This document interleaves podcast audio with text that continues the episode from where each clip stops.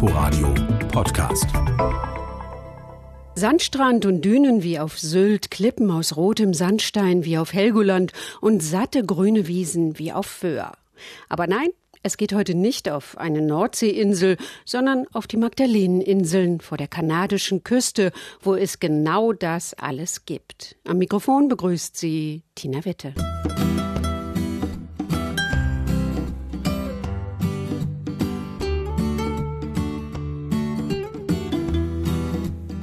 Die Ile de la Madeleine oder die Maggies, wie die Einheimischen sagen, liegen noch im St. Lorenzstrom an der Schwelle zum kalten Nordatlantik.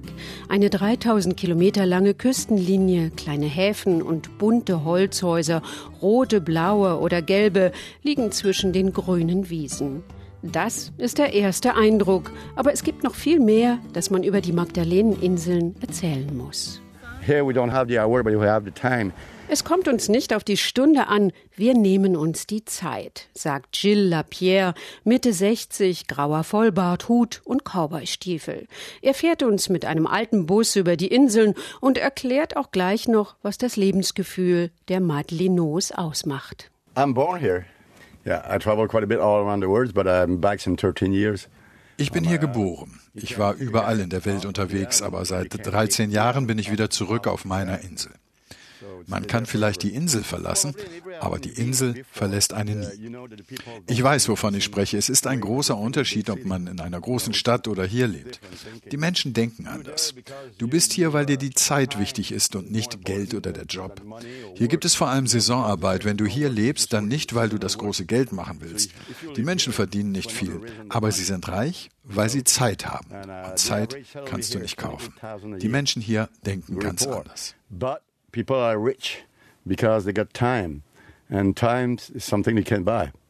So it's why it's just totally different thinking here. Jill ist Farmer, Fischer, Reiseführer sowie jetzt Busfahrer und vor allem macht er Musik. Je suis acadien dans l'âme, je n'ai pas besoin d'armes pour dire qui je suis. Je viens de l'Acadie.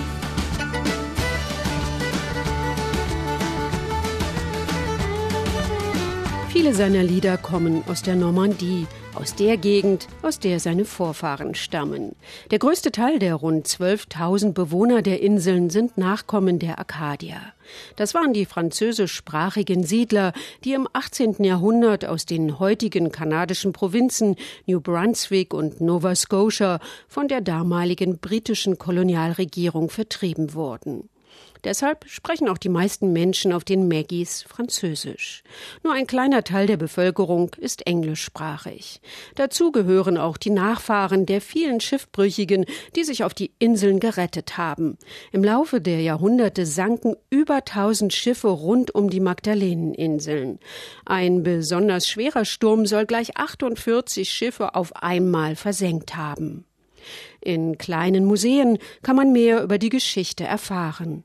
Die Traditionen werden gepflegt, aber die Menschen mit unterschiedlichen Muttersprachen leben einvernehmlich neben und miteinander. And, uh, my island's quiet, peaceful, and, uh, no crime. Es ist ruhig und friedlich, es gibt keine Kriminalität. Wir verschließen die Türen vom Haus oder Auto nicht. Neulich hat ein Typ seine Kamera am Strand vergessen und im Radio wurde dann durchgesagt, dass jemand sie gefunden hat und zur Radiostation gebracht hat. Der Besitzer soll sie dort abholen, hieß es dann. Sowas gibt es nirgendwo in der Welt, nur hier. Manche würden vielleicht sagen, wir sind dumm. Wir antworten dann, nein, wir sind ehrlich. Das ist ein Unterschied. Sagt Jill und schaut raus aufs Meer. Wir stehen am Strand, hinter uns ragen die roten Sandsteinfelsen nach oben. Wer die Einsamkeit sucht, ist hier genau richtig. Zu den Îles de la Madeleine gehören neun Hauptinseln und ein paar kleinere, aber nur sechs davon sind bewohnt. Die einzige rein englischsprachige Insel, Entry Island, mit ihren 60 Einwohnern, ist nur mit einer Fähre zu erreichen. Die anderen bewohnten Inseln sind mit Straßen und Brücken verbunden. Das war nicht immer so, erzählt Jill. Bevor es die Brücken gab, sind die Menschen mit Pferdewagen oder von Hunden gezogenen Schlitten über die Dünen von Insel zu Insel gekommen. Früher waren fast alle Inseln über die Dünen verbunden. Das geht zum Teil auch heute noch über die Dünen, aber mit dem Auto muss man über die Brücken fahren. Mein Großvater hat mir viel von dieser Zeit erzählt, als es noch keine Brücken gab. Aber ich habe es selbst nicht mehr erlebt.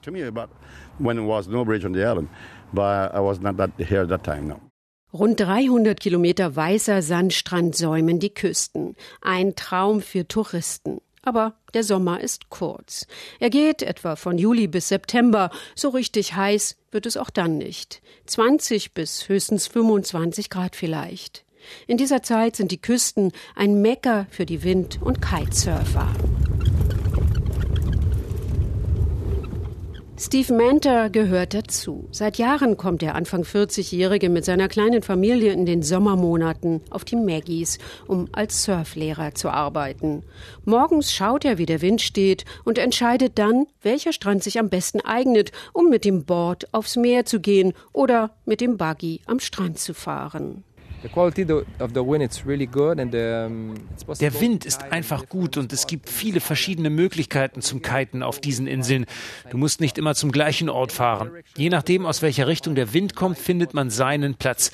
Es ist Möglichkeiten zu lernen in den flachen Lagunen, wo nicht so viel los ist. Und für die Fortgeschrittenen gibt es auch tolle Stellen. Da sind riesige Strände und nicht so viele Menschen. Und die Dünenlandschaft ist wirklich beeindruckend. Dazu kommt, dass die Menschen hier sehr freundlich sind und sehr ehrlich. Hier will dich niemand übers Ohr hauen. Mit allen kommst du ins Gespräch. Ach, ich liebe diesen Ort hier. Es ist der schönste in der Welt. True. Really true people here. Don't fake here. No fake. I love your place. It's the most beautiful place in the world. Und er ist schon viel in der Welt herumgekommen, immer auf der Suche nach dem besten Wind. Ja, es stimmt, was Steve Manter sagt. Überall ist es leicht, ins Gespräch zu kommen und am Inselleben teilzunehmen. Im kleinen Hotel Auberge La Salicon weit im Nordosten auf der Insel Grand Entrée ist das Programm. Das hellgrüne Haus steht auf einem Hügel und von überall kann man das Meer sehen. Robert Sandange leitet die Herberge schon einige Jahre. Each days we have activities to discover the culture, visit jeden Tag bieten wir Ausflüge an, um die Kultur der Insel kennenzulernen und die Gegend zu erkunden. Natürlich können wir keinen Gast zwingen, aber wir sind hier so abseits, da ist es einfach viel interessanter, die Menschen und ihre Kultur kennenzulernen. Dazu gehört auch das Fischen. Das ist unser Leben hier und das sollen die Menschen kennenlernen. Dazu kommt die Natur, die Wälder und die Strände. Das gibt es überall auf den Inseln, aber besonders konzentriert hier.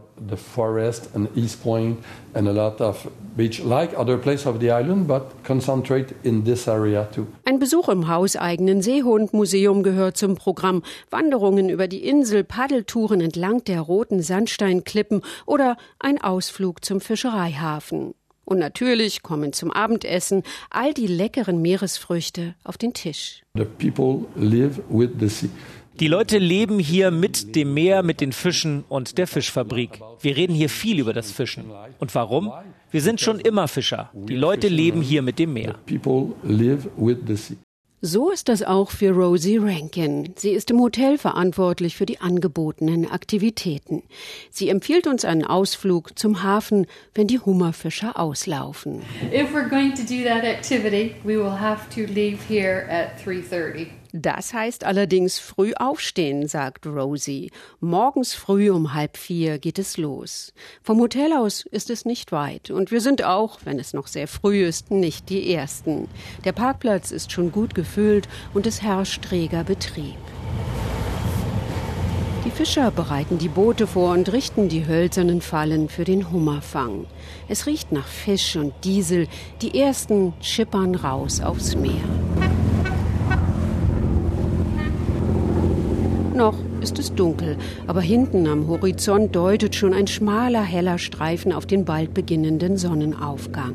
Ab Mitte Mai sind die Fischer jede Nacht unterwegs, außer sonntags. Zehn Wochen lang können sie dann Hummer fischen, bis die Saison endet. Im Juli wird der Abschluss dann mit einem großen Fest gefeiert. Immer mehr Schiffe tuckern aus dem Hafen, während ein etwas größeres bereits wieder zurückkommt und gerade am Kai anlegt. Kapitän Russell Clark verlässt das Schiff. Er war schon seit gestern Mittag draußen, um Eiskrabben zu fischen, aber richtig zufrieden ist er nicht. Es ist spät in der Saison, es gibt nicht mehr so viel. Wir waren so lange draußen, dafür war der Fang nicht besonders gut, da ist einfach zu viel Betrieb. Hier sind so viele Boote unterwegs, die normalerweise nicht in diese Gebiete kommen, aber sie sind hier, weil ihre Reviere für Schutzzonen geschlossen wurden. Die Saison geht langsam zu Ende und ich werde wohl auch nur noch drei bis viermal rausfahren. Aber jetzt ist es spät. Ich muss los. Ich bin sehr müde. Ich habe Krabben gefischt und bevor ich später die Hummerfallen wieder einhole, will ich noch ein paar Stunden schlafen.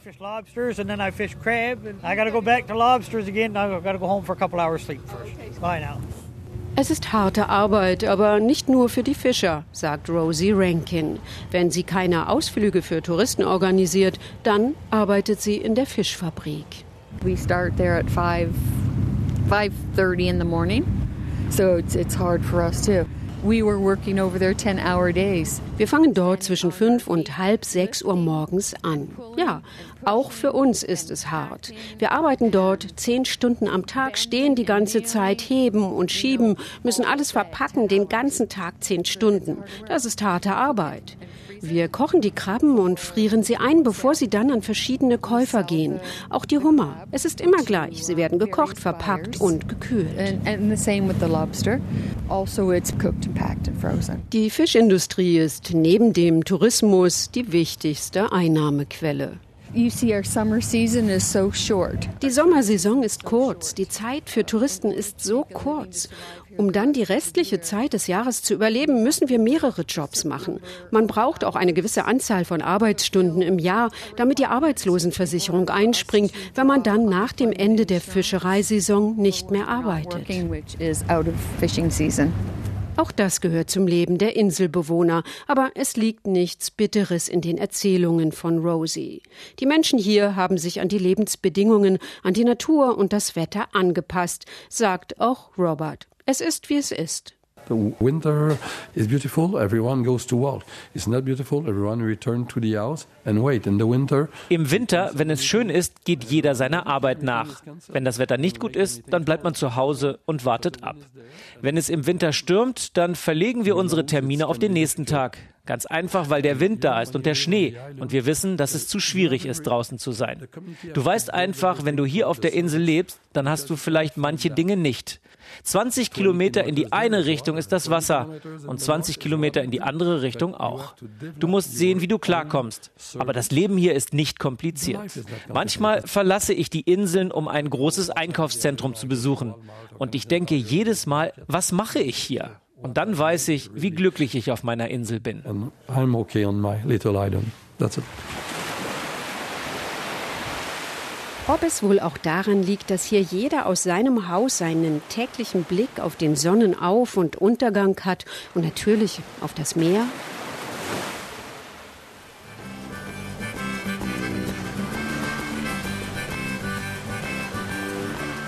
Im Bus auf dem Weg zum Flughafen gibt Gilles Lapierre ein letztes Mal eine Hörprobe seiner Musik.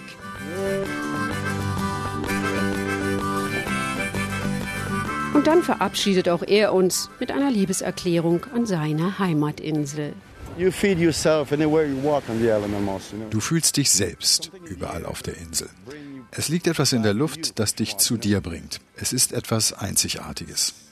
Ich weiß nicht warum. I don't know why, don't know where.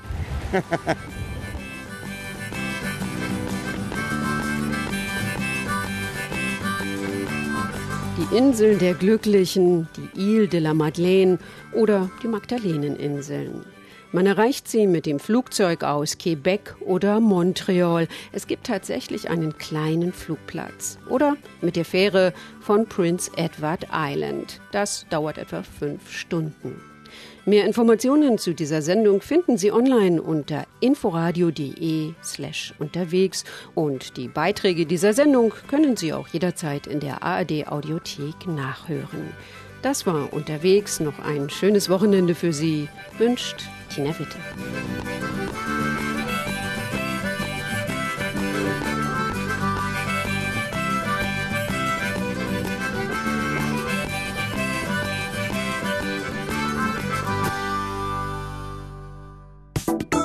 Inforadio Podcast.